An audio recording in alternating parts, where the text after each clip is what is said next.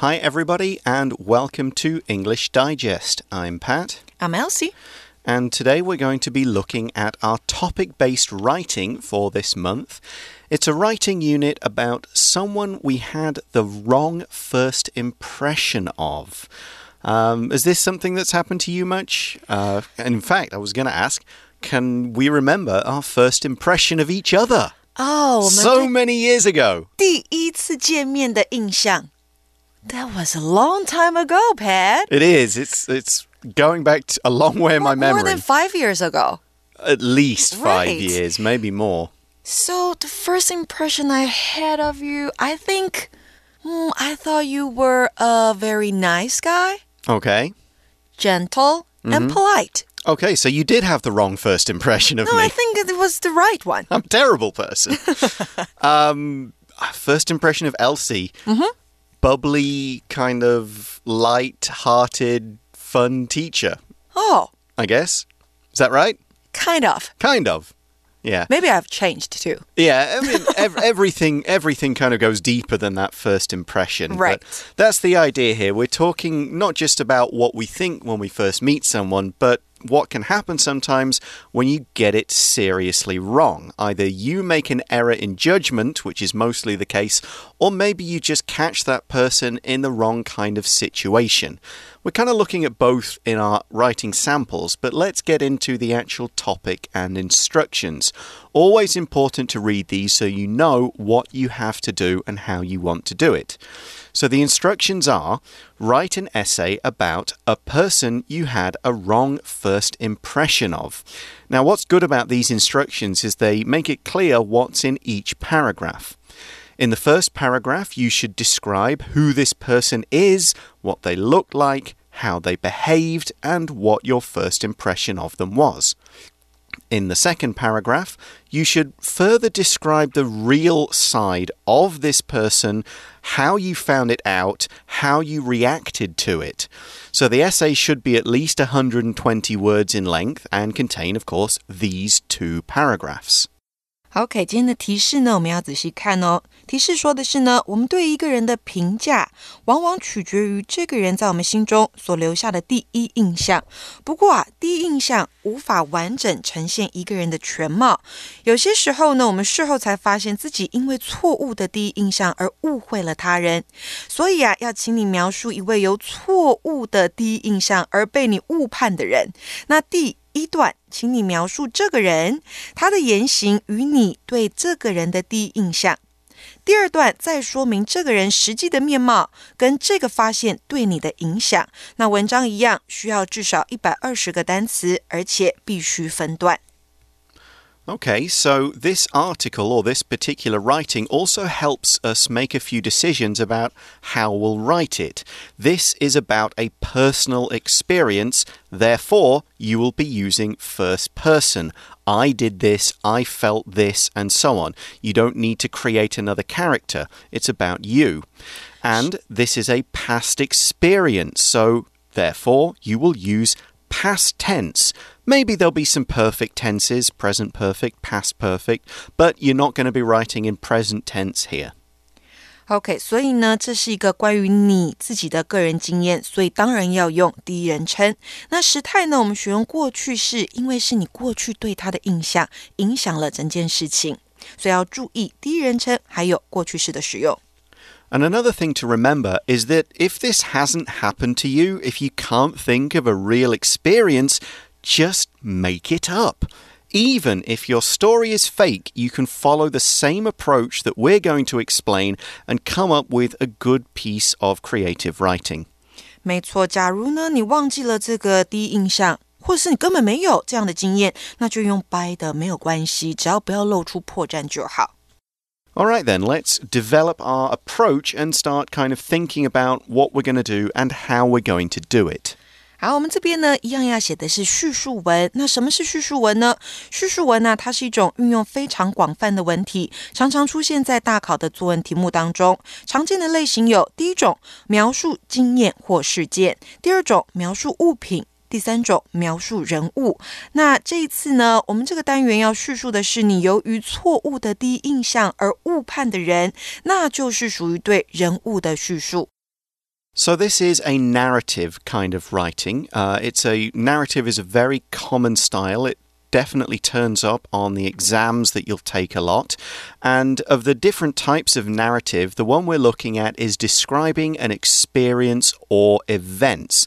Obviously, it's a, it's a narrative about character, what you thought versus what was real, how you felt as the process you know happened, how you felt at first, how you felt at the end.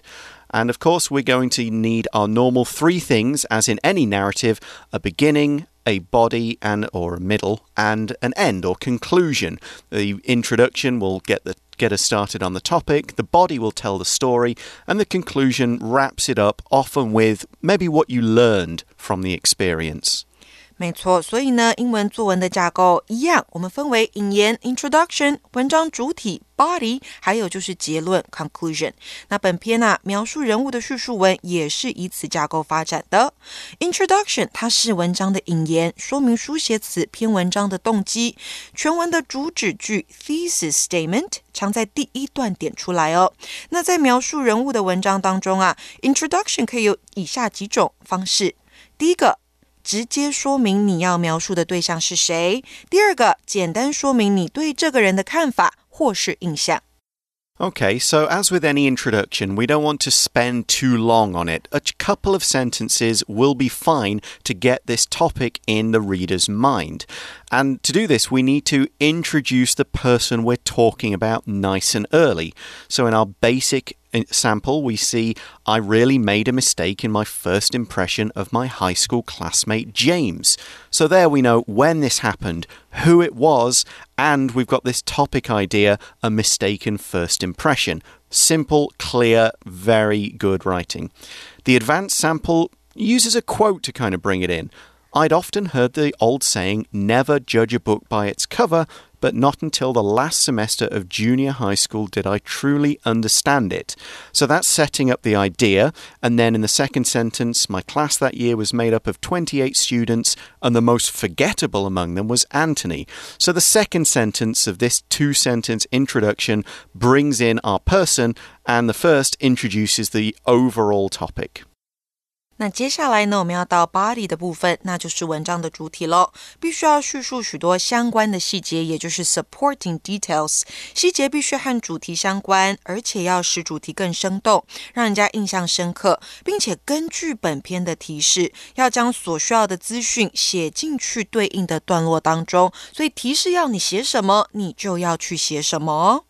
So our body is quite clearly explained in the instructions. We describe our first impression, their appearance, their personality, how this made us feel, and the supporting details are things like why this person made us feel good or bad. Was this person fun to be with or not? Why? Why was this person seeming mean or unfriendly? So we're talking about what the person did, how they acted.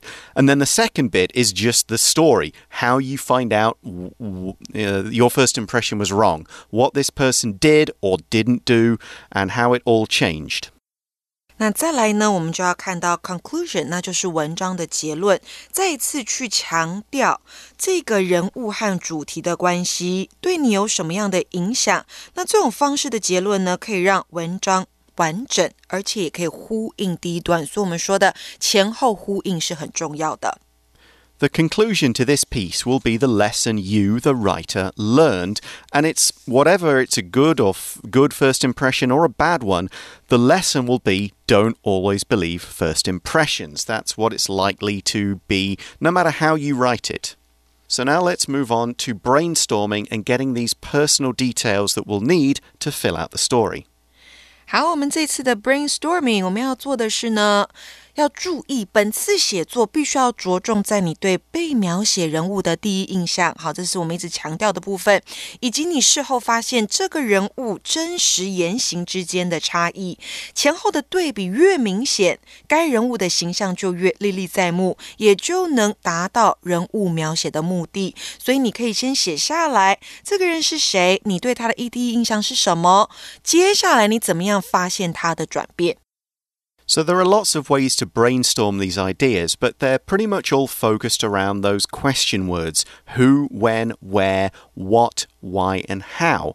Once you answer these questions, then you'll have the information you need to write our story. Now, if you look in our magazine, we'll see we've done it by putting the person we have a wrong impression of in the middle, and then we've got two branches going off. On one side, we have the first impression, and on the other side, we have the truth. And this is going to present us with a set of contrasts that we will kind of mix and match. So the questions will be Who is this story about? It's obviously you. Who's the other person? When did you meet them? What was your first impression and the supporting details? How did they make the impression? And then you need to think what event led to the change? How do you feel about those and those changes and what happened at the time, but also later? And of course, what lesson did you learn? 是的，所以我们也可以利用五个 WH 加上一个 how 来写出问题，接着你就去回答这些问题，这样子呢，资讯就会相当的清楚明白。Okay, so we fill in some of the details. We know we've got who the other person is, James. Um, the brainstorming picture we've got is really concentrating on the personality of this person. First impression, they are kind and sincere. They're a good listener. They're sympathetic. They're good at keeping secrets. But what about the bad impression, Elsie? OK，所以你看到下方他说 What I found out later，我之后发现 Number one, he revealed my secrets。他把我的秘密透露出来了。He laughed about them，还嘲笑我的秘密。He said it wasn't a big deal。 他说这又没什么大不了的。最后，he only cared about himself。What a terrible person！Indeed, yeah. The first three in that list are the things that James did, and number four is kind of the conclusion that the writer, that you, draw about James from these actions. At that point, you can then do the conclusion I will not trust first impressions. Maybe I will be a bit more careful about who I trust with my secrets.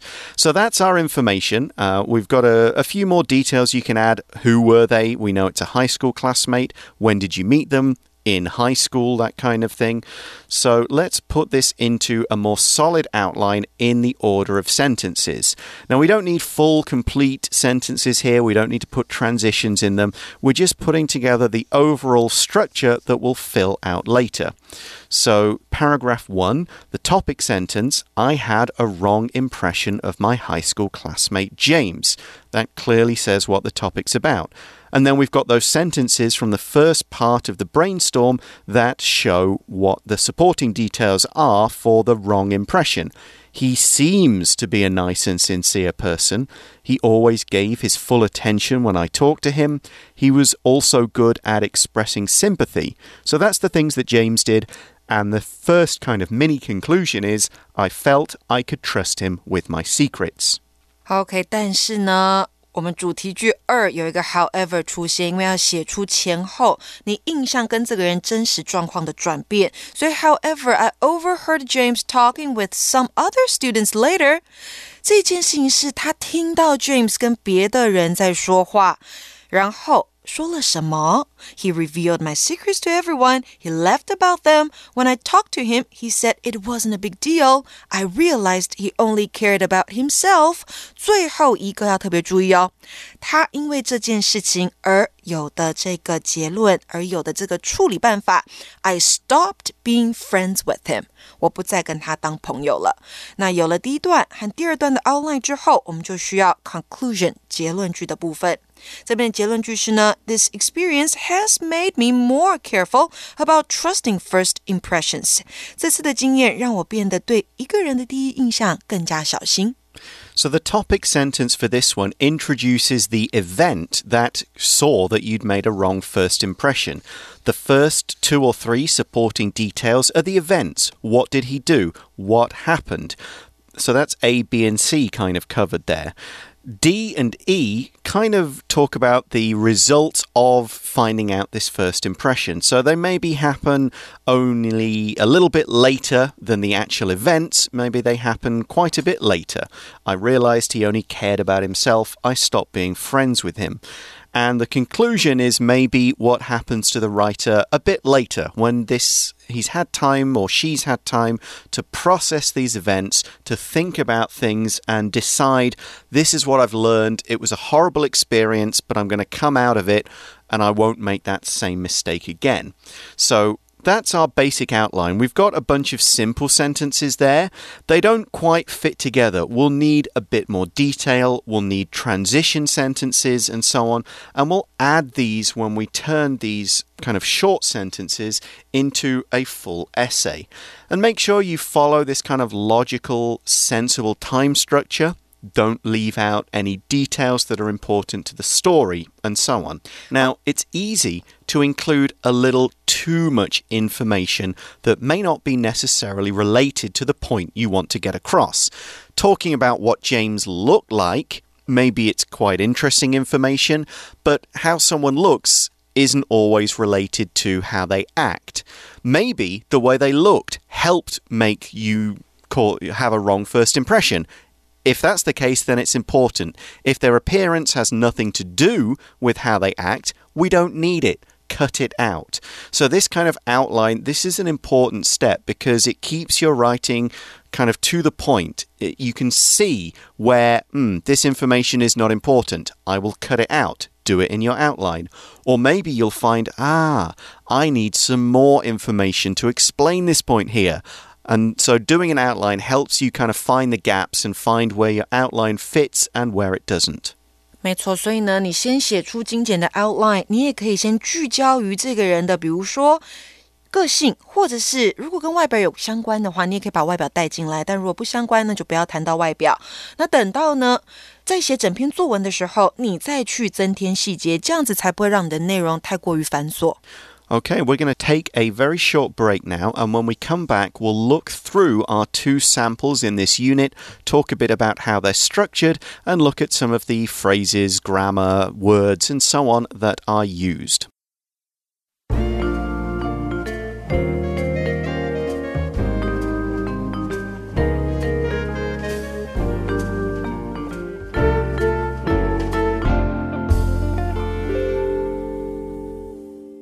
Welcome back, everyone. So, we've talked about how we can construct some brainstorming ideas and a more solid outline for our two samples. Let's look at how the final samples turned out. We'll start with the basic sample. I really made a mistake in my first impression of my high school classmate James. On the surface, he seemed a kind, friendly, and sincere person. He always gave me his full attention when I talked to him, which made him really easy to talk to. James was great at expressing sympathy, and this led me to feel I could tell him anything. Over time, I told him many of my secrets, including which girl I had a crush on. However, a few months later, I overheard James talking with some other students. James was revealing my crush to everyone. What's worse, he was laughing about it. When I confronted him about it later, he said it wasn't a big deal. This showed me that he only cared about himself. I stopped being friends with him after that, and the experience has made me more careful about trusting first impressions. Okay, so we've seen there how our basic outline that we came up with fits together to make a long one. We've got these transition phrases over time in the first paragraph, which explains this is a slow process. The writer doesn't immediately tell James everything, but over time he comes to trust him more. Then we've got things like however. So that's going to signal a contrast to start the second paragraph. And what's worse, to show that laughing about the secrets, this crush, was even worse than telling people about it in the first place. So we've got a few other words to look at here as well. We think that, or the writer thinks that James is a sincere person. The word sincere means that if you're sincere, you're honest, you're genuine. What you see is what you get. They, a person who is sincere doesn't hide things from you. They don't hide who they really are. They don't say one thing but really think another. They're pretty much honest, truthful, straightforward. OK，所以呢，他一开始形容这个人是用 sincere 这个字，代表他很真诚、很真实、不隐藏。那再来呢，我们看到这个人呢、啊，他也富有同情心，我们用的是 sympathy 这个字。那形容词呢，你在 brainstorming 的地方你会看到，他用的是 sympathetic，sympathetic，那就是富有同情心的。Yeah, sympathetic is the adjective form, and sympathy is the idea of feeling pity and sorry for other people's bad times. You hear about a story and you kind of feel bad for them. You want to say, "Oh, I understand. I've, I've similar things happened before," or you say, "That's really terrible. I can understand why you're upset. Is there anything I can do?" That is expressing sympathy, showing that you feel another person's pain and you can understand why they're upset upset instead of just going, So what? That didn't happen to me. Why should I care? Now, the secret, the big thing this story hinges on, is which girl that the writer has a crush on. Now, this word crush, it's normally a noun. You would say my crush to talk about a person. I have a crush on somebody. That explains how you feel. And what we're talking here is kind of teenage love, adolescent love. It's not like real, like deep, true love that you might have between a husband and wife or that sort of thing. It's that feeling that you get when you're in high school and there's a girl or a boy, you think, oh, I really like them. They're so handsome, they're so cool. You think about them a lot. It's really mostly surface stuff because you don't know them properly. Um, but you do kind of have special feelings for that person and you kind of want to be around them, but you're probably terrified of telling them about it. OK，所以就像是我们中文说的暗恋某人，所以 crush 它可以当做那个人，好代表你喜欢的那个人，或者是呢搭配 have a crush on somebody，代表你暗恋他、喜欢他。Okay. 那再来呢，还有一个很重要的动词呢是 confront。 Right, to confront somebody, which is what our person did. He went to confront James. To confront someone is to have a face to face meeting and conversation with someone to deal with some kind of problem or issue between them. Often you go to them and say, I know what you did. This is a problem. We need to sort it out. Or maybe you've kind of eh, usually you're revealing that you know something and and this problem is not too much of a secret, but you want to solve it, and it often ends in an argument, maybe even a fight. To confront someone is a slightly aggressive thing to do. OK，那我们如果要说呢，跟某人对峙某事的话，可以说 confront somebody about the problem。所以我们在 basic sample 里面看到，when I confronted him about it later。好，所以你会看到 confront him about it。 动词加上受词 him，再接上介系词 about，再加上那件事情。 Okay, so that's our basic sample. Let's now take a look at our advanced sample and see how we can make a kind of more complicated, detailed story out of it. So, advanced sample. I'd often heard the old saying, never judge a book by its cover. But not until the last semester of junior high school did I truly understand it. My class that year was made up of 28 students, and the most forgettable among them was Anthony. His hair and eyes were both a muddy brown, and unlike many of our classmates, he wore his uniform exactly according to the rules, with nothing customized or unique. One day we were paired for a project, and I rolled my eyes. I didn't want to work with this dull, nondescript boy. Anthony quietly invited me to his house that afternoon to begin work. The walk there was excruciating, as neither of us had anything to say. We'd been working for two hours when he suggested taking a break. We walked out to get some tea and ran into his friends who were hanging out in the nearby park. Anthony's face lit up and he became like a different person upon seeing them. In the presence of his friends, he was comfortable yet animated. He joked around and even did some excellent dance moves. I was amazed. When we went back to his house, we were both more relaxed, which made it easier to connect. If I'd never seen him so loose and free in his friend's company, I'd never have thought to make friends with him myself. Fortunately, I did. And he's now one of the most fun and genuine people in my life. So here we've got a different kind of contrast. Uh, we have the writer meeting somebody who just seems so boring, so ordinary, nothing special. But when he meets him again, or encounters him, or spends time with him in a different situation, we kind of find something different about Anthony. He's not dull, he's not boring. Maybe he was just shy and not too good around new people, but once he gets to know someone, he really opens up. So that's the first impression. Firstly, oh, this guy's so dull. Secondly, hey, he's kind of cool. OK，所以呢，我们看到很多的形容词都来形容这个人有多无聊，他的第一印象对他是如此。所以像是 nondescript 这个形容词代表平淡无奇的，还有就是他跟他走路回家的路上，他用到 excruciating，也就是非常极其痛苦的。Right. Nondescript is used to dis it's basically saying this thing is difficult to describe because it's so typical, it's so boring, it's just no different from anything else. So a nondescript boy, I mean we say his hair is muddy brown, kind of a boring color. His eyes are a muddy brown. There's nothing special about them. This person is kind of so ordinary, it's almost like he is invisible. And he wears his uniform just like the rules say. It's not customized.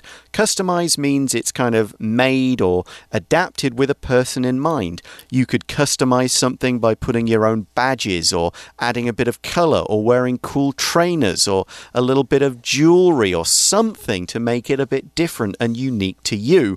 But no, this guy just, you could pass him on the street, you'd forget about him immediately, you wouldn't remember his face. And that made the walk home excruciating which means extremely painful, or in this case, awkward. It's just like, I don't know what to say. How can I talk with him? I feel so bad that we're quiet around each other.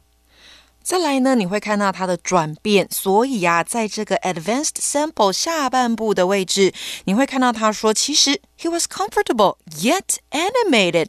animated 这个形容词呢，代表他是充满活力的，所以他不不是他所看到的那个样子，这么样的无聊，他其实充满活力。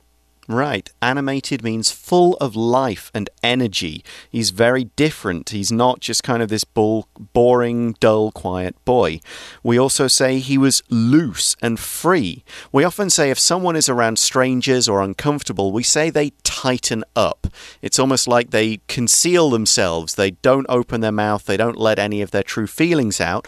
But around friends, we say they loosen up. Their real personality comes out. They show their thoughts, their feelings. They don't act so shy or try to hide anything about who they really are. So that's how we can kind of show that first impressions don't really work in two different ways. A good impression can be really bad, or you might think this person's boring, but they turn out to be cool. And that's all the time we have for today. Thanks for listening, everybody. For English Digest, I'm Pat. I'm Elsie. We'll talk again soon. Bye bye. Bye bye.